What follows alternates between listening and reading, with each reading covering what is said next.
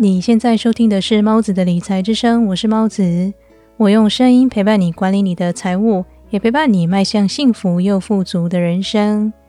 在个人理财领域中，管理现金流部分，除了记账以外，也要明白该如何明智的消费。如果你想了解该如何做出更明智的消费决策，请一定要锁定今天的节目内容。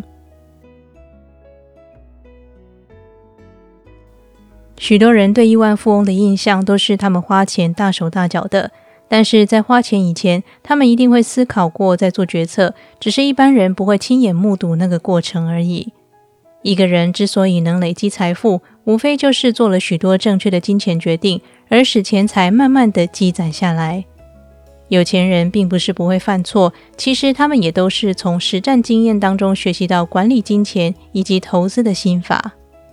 而在谈到任何投资之前，首先把理财的工作给做好，就成为我们一个很重要的目标。管理手中的金钱，除了记账以外，也要懂得该如何消费。我曾经在第二十六期《该如何正确的花钱》节目当中提到，消费可以是投资，也可以是一个浪费。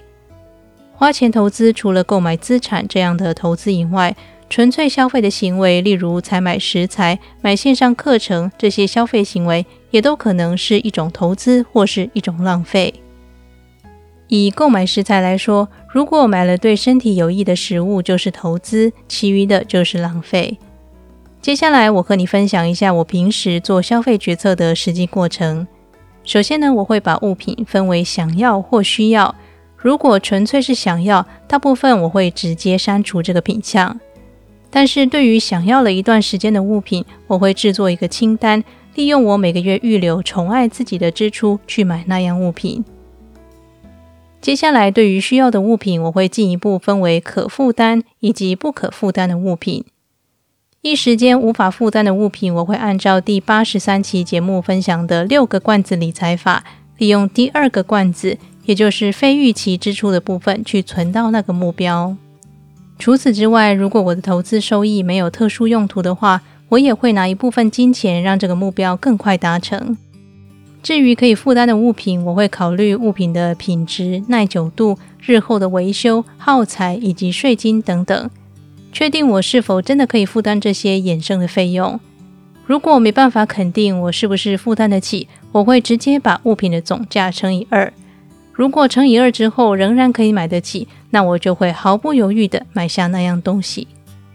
这个筛选的过程听起来非常麻烦，但是其实只要常常练习，就可以在很短的时间内做决定。关于这期节目的内容，我会另外制作一张示意图，让你能够更容易理解这个决策过程。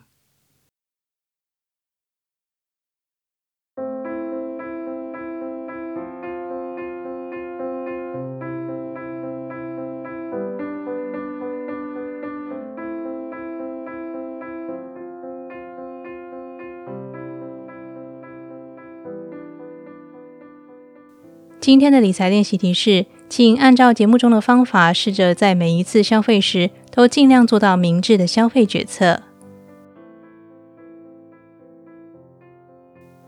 今天和你分享的是如何做明智的消费决策。节目内容的重点整理以及示意图，我会放在节目资讯栏的内容摘要链接里，方便你参考。另外，别忘了加入 Telegram 群组，以收到所有内容的更新讯息。理财和追求财富的人生是一条漫漫长路，但是请别担心，我依然会在这里用声音陪伴你，达成你的财务目标。那么，这里是猫子的理财之声，我是猫子，我们下期节目再见。